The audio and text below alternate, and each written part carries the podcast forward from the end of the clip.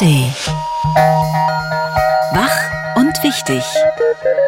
Der schöne Morgen mit Kerstin Hermes und Amelie Ernst. Was für ein Tag heute. Nicht nur Aschermittwoch und Valentinstag haben wir, sondern es ist auch der internationale Tag des Mettbrötchens und der Tag des Kondoms. Aber nicht nur das alles war Thema bei uns im schönen Morgen heute. Nein, wir haben auch über den offenen Drogenkonsum in U-Bahnhöfen und auf Spielplätzen in Berlin gesprochen. Und zwar mit Neuköllns Bezirksbürgermeister Martin Hiekel. Und wir haben darüber gesprochen, wie es weitergehen soll in Israel und ob der geplante Angriff Israels auf die Stadt Rafah in irgendeiner Weise zu rechtfertigen ist. Ulrich Lechte von der FDP sagt ja. Ja, und um das erste von drei Diepe Schmott-Konzerten in Berlin kamen wir natürlich auch nicht drum rum. Hier ist die Radio 1 Tagesvorschau. Heute ist Mittwoch, der 14. Februar 2023. Heute ist nicht nur Aschermittwoch und Valentinstag. Heute ist auch internationaler Tag des Mettbrötchens und der Tag des Kondoms. Alles am 14. Februar. Den Valentinstag gibt es schon seit dem späten 14. Jahrhundert als Fest der Jugend und der Liebenden, erst in Frankreich und England. Englische Auswanderer haben den Brauch mit nach Amerika genommen und durch Soldaten ist er dann nach dem Zweiten Weltkrieg auch nach Deutschland gekommen. Aber es gibt natürlich auch Geburtstage. Geburtstag feiert heute zum Beispiel eine der besten Opernsängerinnen der Welt.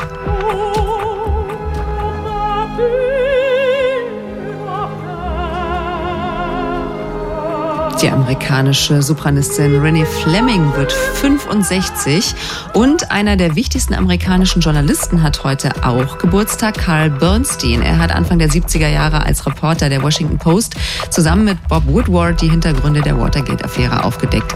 Bernstein wird 80. Daran kommen Sie nicht vorbei. Bundesaußenministerin Annalena Baerbock reist heute zum fünften Mal zu politischen Gesprächen nach Israel. Sie will dort mit Ministerpräsident Netanyahu und Staatspräsident Herzog über eine humanitäre Feuerpause zwischen Israel und der radikal-islamischen Hamas im Gazastreifen sprechen und über die Lage in Rafah, wohin Hunderttausende Menschen geflüchtet sind. Israel plant dort offenbar eine Offensive. Außerdem soll heute eine Untersuchung zu den Vorwürfen gegen Mitarbeitende des Palästinenserhilfswerk der Vereinten Nationen Demonstrationen beginnen. Sie sollen an den Hamas-Angriffen auf Israel beteiligt gewesen sein. Hoch die Tassen. Heute wird kräftig ausgeteilt. Beim politischen Aschermittwoch hauen traditionell vor allem in Niederbayern prominente Politikerinnen und Politiker in Stammtisch-Tiraden ihre Gegner in die Pfanne. CSU-Chef Söder poltert in Passau, SPD-Chef Klingbeil in Vilshofen und Grünen-Chef Nuripur ist in Landshut zu Gast. Das ist nur eine kleine Auswahl. Aber auch andere Bundesländer machen mit. CDU-Chef Merz spricht in Thüringen, in Apolda. Und auch in Brandenburg gibt es den politischen Aschermittwoch mit FDP-Chef Lindner in Potsdam. Fast direkt vor Ihrer Haustür. In ganz Deutschland, auch am Brandenburger Tor zum Beispiel, tanzen heute wieder tausende Menschen aus Protest gegen Gewalt an Mädchen und Frauen. Der One Billion Rising Tag als Symbol weltweiter Frauensolidarität macht seit zwölf Jahren auf die zunehmende Gewalt aufmerksam. Dance-Demos gibt es heute aber auch in Brandenburg, in Falkensee, Königs Wusterhausen, Brandenburg an der Havel, Neuruppin, Rathenow und in Cottbus. Auf großer Reise. Wer schafft die erste kommerzielle Mondlandung? Eine weitere amerikanische Firma, Intuitive Machines aus Texas, will es ab heute versuchen.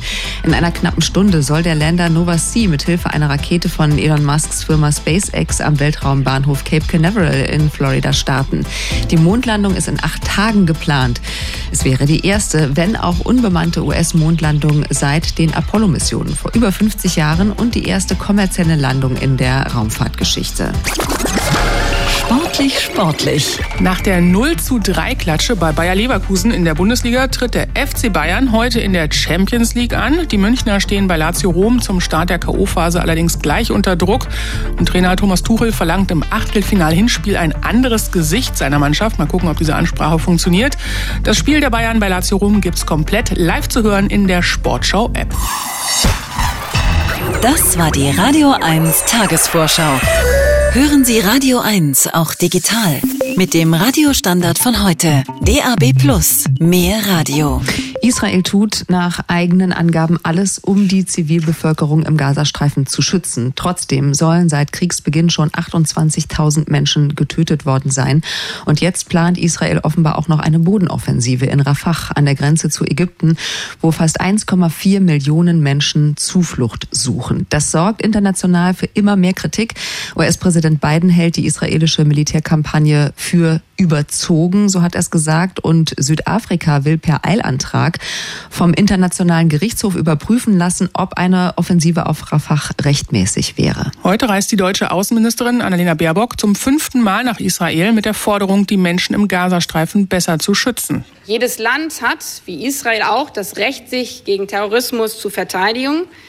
Aber es beinhaltet keine Vertreibung. Und genau darüber sprechen wir jetzt mit Ulrich Lechte von der FDP. Er ist außenpolitischer Sprecher der FDP-Bundestagsfraktion und Obmann des Auswärtigen Ausschusses. Schönen guten Morgen. Guten Morgen, Frau Ernst. Guten Morgen, Frau Hermes.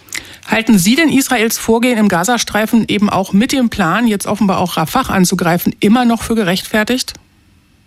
Ja, das tue ich, weil Israel momentan alles daran setzt, dass die Menschen, die in Rafah Zuflucht gesucht haben, Rafah wieder verlassen können.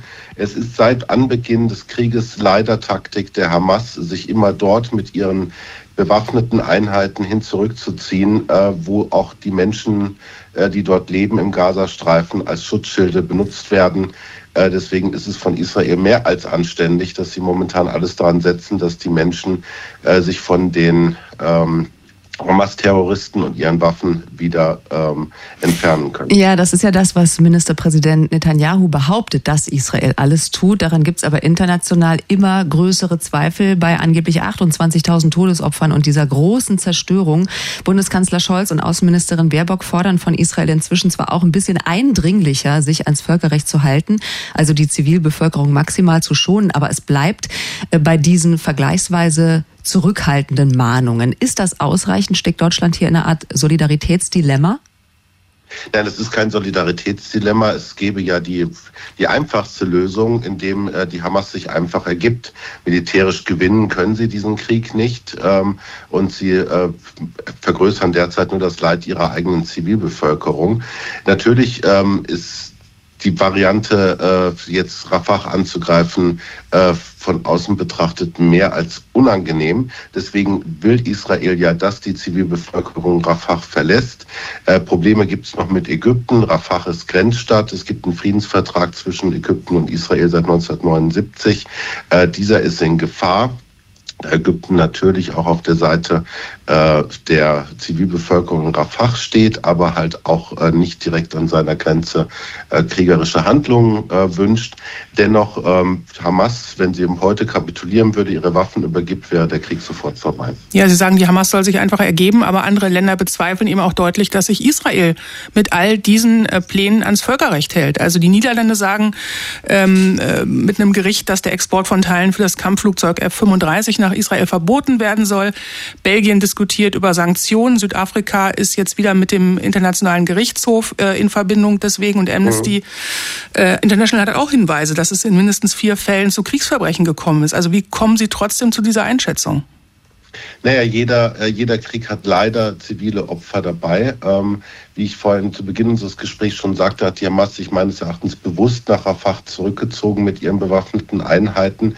Wenn man die Hamas dauerhaft äh, ihrer militärischen Fähigkeiten entziehen muss, muss man Rafah äh, angreifen. Das Problem ist, dass, ähm, glaube ich, kaum jemand äh, verstanden hat, was eine Bodenoffensive bedeutet und was Israel gerade tut, nämlich die Terrororganisation Hamas ihrer Möglichkeiten zu berauben, weiterhin äh, Israel anzugreifen oder auch andere Gebiete in der arabischen Welt zu bedrohen. Also Sie gehen davon aus, dass der Angriff, ein möglicher Angriff auf Rafah tatsächlich in Planung ist? Oder glauben Sie, ja. es könnte ein, ein Druckmittel sein, damit eben die Hamas möglicherweise die Geiseln freigibt? Das wäre natürlich auch eine Variante. Sie wissen ja, dass in äh, Kairo entsprechende Verhandlungen gelaufen sind, äh, bei denen Katar, die USA und Israel teilgenommen haben, um einen dauerhaften Waffenstillstand äh, zu ermöglichen.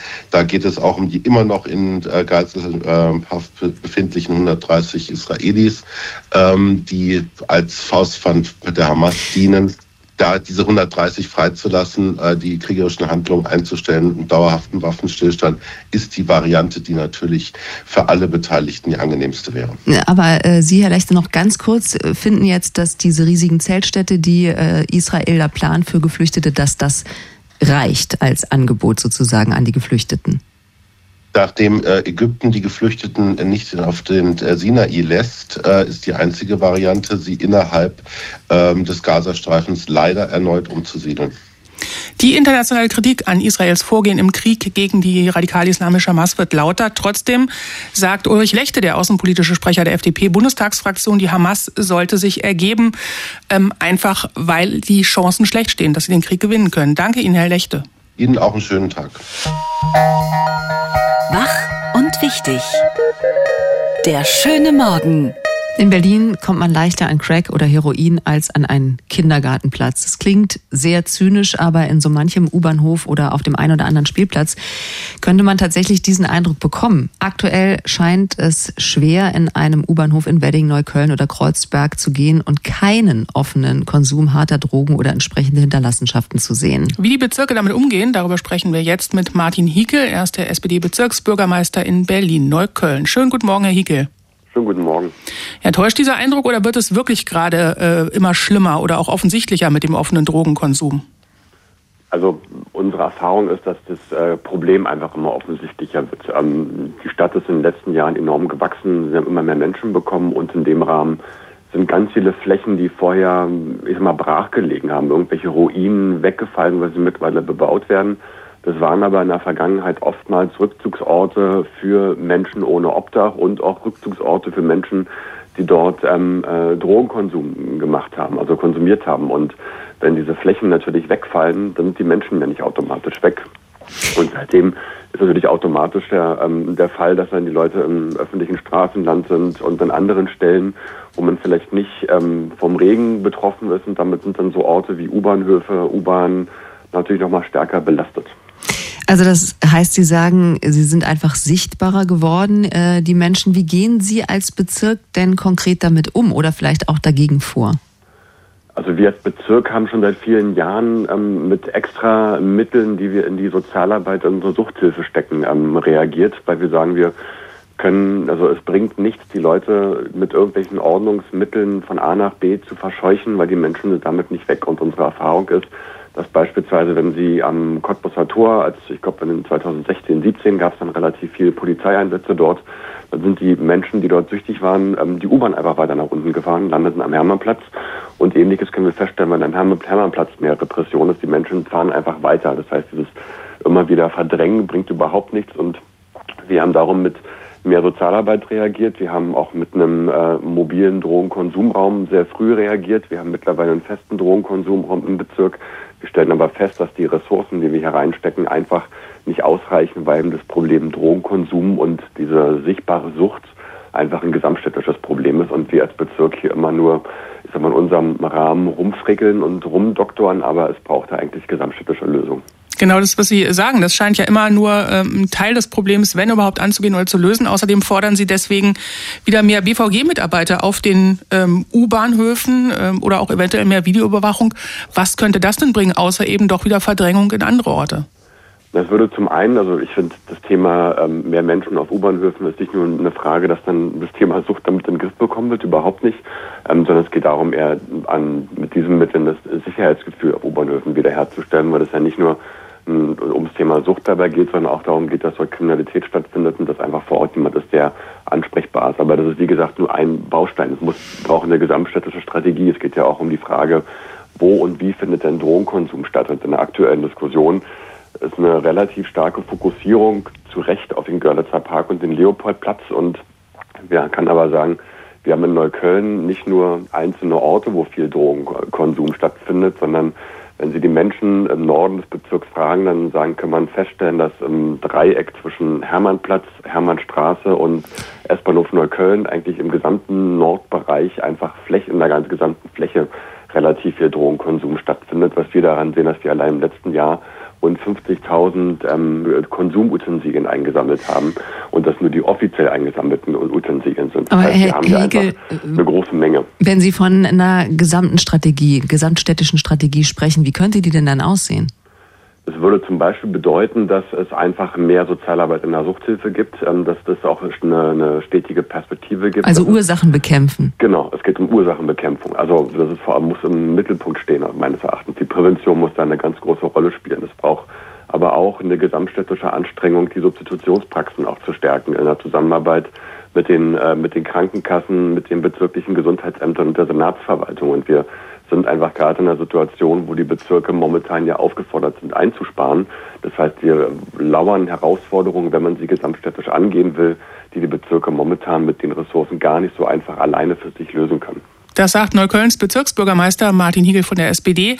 Danke Ihnen. Ähm, und die scheinbare Normalität des offenen Drogenkonsums, die ist auch Thema am Freitag bei Die Weber von 10 bis 13 Uhr, der Sendung hier auf Radio 1 mit Katja Weber. Das Thema dann Junkies im Hausflur, offener Drogenkonsum als Normalität. Das ist Ihre Diskussionssendung, in der wir uns auch für Ihre Erfahrungen interessieren. Also wurden Sie auch schon mal im Treppenhaus beispielsweise überrascht? Gehen Ihnen die gebrauchten Spritzen überall auf die Nerven? Oder finden Sie das vielleicht alles gar nicht so wild? Es ist völlig normal für eine Großstadt. Sagen Sie es uns und zwar auf unseren Anrufbeantworter 0331 70 99 555. Hinterlassen Sie da gerne Ihre Meinung jetzt schon und diskutieren Sie mit uns am Freitag von 10 bis 13 Uhr in Die Weber. Im On Stage. Die Radio 1 Konzertkritik. Ja, im vergangenen Sommer haben sie zweimal das Olympiastadion ausverkauft und schon jetzt ein halbes Jahr später kann man sie wieder in Berlin sehen. Was ist da los? Also gestern Abend haben Deepish Mode das erste von drei Konzerten in der Mercedes-Benz Arena gespielt und unser Kollege aus der Musikredaktion, Ortwin Bader-Iskraut, war dabei, hat sich das angeschaut und kann uns jetzt hoffentlich sagen, fünf Konzerte in sieben Monaten, Ortwin, ist das noch spannend? Ja, äh, wunderschönen guten Morgen erstmal. Äh, Deepish Mode waren ja ehrlicherweise schon ein paar Mal hier und deswegen könnte man ja vermuten, dass sich beim Publikum Publikum vielleicht so eine Art Routine eingestellt hat. Aber dem war überhaupt nicht so, denn vor allem bei langjährigen Konzertgängern mit vielen Jahrzehnten Deepish Mode Kompetenz kam genau dieses Konzert irgendwie besonders gut an. Es war mega. Ich habe jetzt schon so viele Konzerte gesehen. Ich war in L.A., ich war in Wien, ich war überall. Das war heute ganz besonders. Also heute war es nochmal richtig klasse. Ich bin seit 1980 Fan. Highlight war eigentlich, wie gut sie noch drauf sind. Einfach die ganze Stimmung, also super. Ja, das ist im Frühjahr so gewesen. Da bin ich aus mir rausgegangen. Ich bin ja Diener geworden, also ist es so gewesen, dass ich weiter hinten gestanden habe und mehr genossen habe. Es war was Besonderes, hatte eine Magie und einfach wunderschöne Erinnerungen. Was? Früher oh. bin ich nur aus mir rausgegangen und jetzt, ja, jetzt klatsche ich nur noch so rhythmisch mit mit oder was? Ja, aber das immerhin, das immerhin mit Freude, ne? Ja, absolut. Und äh, bei der Setlist konnte man sich doch äh, auch erlauben, denn die fand besonderen Anklang und das, obwohl sie seit dem letzten Jahr gar nicht so viel dran geändert haben. Los ging es nämlich wieder los mit den zwei eher atmosphärischen Songs vom aktuellen Album Memento Mori, also eine Zeit, die ja noch sehr geprägt war und ist vom Tod ihres dritten Bandkollegen Andrew Fletcher. Äh, passend dazu wurde die Bühne am Anfang noch sehr dunkel gehalten. Dave flitzt in so einem vampiresken Umhang über die Bühne und alles wurde überstrahlt von dem überdimensionalen Albumlogo, diesem großen, düsteren M. Im Sommer war es ja zu diesem Zeitpunkt in diesem riesigen Stadion noch taghell und die Stimmung hat sich damals hinten auch ein bisschen verlaufen. Dagegen gab es gestern Abend vergleichsweise fetten Sound, den man von dieser Mehrzweckhalle gar nicht immer so gewohnt ist, um ehrlich zu sein. Und es hat hier eine ganz intensive Atmosphäre kreiert. Also ich, ich fand überhaupt nicht, dass sich die Stimmung verlaufen hat im Sommer. Ich fand es hinten, gerade hinten raus, als es dann dunkel wurde und so, ja, also wahnsinnig beseelt. Aber gut, siehst du so. so ja, es war, es war sehr leise und am Anfang war es halt auch sehr hell. Aber so ja, ist okay, das. ja, siehst du, so, so kann man unterschiedlicher Meinung sein. Ähm, aber wie waren denn jetzt die beiden drauf, also Dave Garn und äh, Martin Gore gestern Abend? Also das waren natürlich wie immer die beiden Gegenpole mhm. der Live-Show. Zum einen Dave, den man seine 61 Jahre absolut immer noch nicht ansieht. Sobald da irgendwas tanzbar ist, dann tänzelt er von A nach B und zurück. Das hat man spätestens beim ersten Neuzugang im Set gesehen, dem Track Policy of Truth. Der wurde direkt nach dem ersten markanten Instrumente frenetisch vom Publikum gefeiert. Und Dave hüpft also dazu wie eine Gazelle über die Bühne, der dreht seine Pirouetten, der heizt die Leute nochmal an, ist eben die Definition von einem Frontmann. Ne? Und äh, Martin ist da, ist, ist da einmal mehr eher so der zurückhaltende Mann an der Seite, der bewegt sich natürlich ein bisschen starksiger, aber der hat halt die Songs gebaut, der singt fehlerfrei die Zweitstimmen und vor allem ist er für die fetten Gitarrensounds verantwortlich.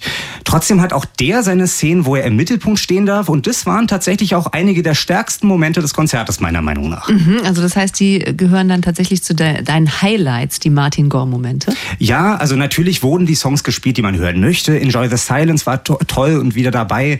Der 2023er Hit Ghost Again wurde natürlich auch gespielt und umjubelt. Aber für mich ein überraschendes Highlight war schon ganz früh im Set äh, der Song Everything Counts. Da singt Martin ja die Hook und obwohl er und Dave eher so in Wink weiter auseinanderstehen die ganze Zeit, hat es eine tolle Symbiose der beiden Charaktere ergeben. Also ich finde, die beiden Stimmen haben sich toll ergänzt. Da waren die beiden wirklich zwei perfekte Konterparts. Später wurde da noch ein weiterer Neuzugang gespielt. Dieses Mal war es der Song Behind the Wheel und der wurde am Ende nochmal dem verstorbenen Andy Fletcher gewidmet. Das war wieder bewegend und hat dazugehört, hat einen aber, finde ich, gefühlt nicht ganz so angefasst wie noch im letzten Jahr, weil auch der Gedenkmoment kürzer war. Das hat aber zum Vibe gepasst, denn dieses morbide schwarz-weiße M auf der Videoleinwand war dann irgendwann in so Disco-Farben eingetaucht. Es wurde viel gefeiert und die Hüfte geschwungen. Man könnte meinen, die wollen einem sagen, man kann auch im Angesichts des erlebten Todes eine Party feiern und vielleicht muss es ja einfach weitergehen. Deswegen war es auch bei der ersten Zugabe nochmal besonders schön, Dave und Martin mal in einem ruhigen Moment zusammen ganz vorne auf dem Steg in trauter Zweisamkeit zu sehen und zu wissen, die konnten sich zwar zwischendurch vielleicht ein bisschen nicht so viel miteinander anfangen, haben sich aber am Ende immer wieder zusammengerauft und jetzt haben sie ein paar hunderttausend deutschen Fans nochmal gezeigt, was sie überhaupt noch können. Ja, das war doch jetzt ein Top-Briefing für alle, die noch hingehen, so wie Kerstin. Oh, ich freue mich Mal gucken, schon so ob das drauf. ähnlich wird oder doch mal noch äh, Varianten in, bei den anderen beiden Konzerten dabei sind. Mal sehen. Und alle, die nicht hingehen, sind jetzt auch äh, top informiert, dank Ortwin. Wir danken dir. Radio 1.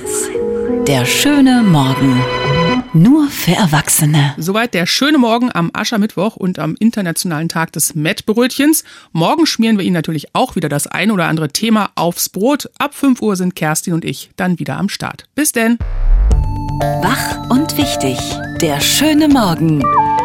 Montag bis Freitag immer ab 9. Mehr Radio 1 auf radio1.de und in der Radio 1 App.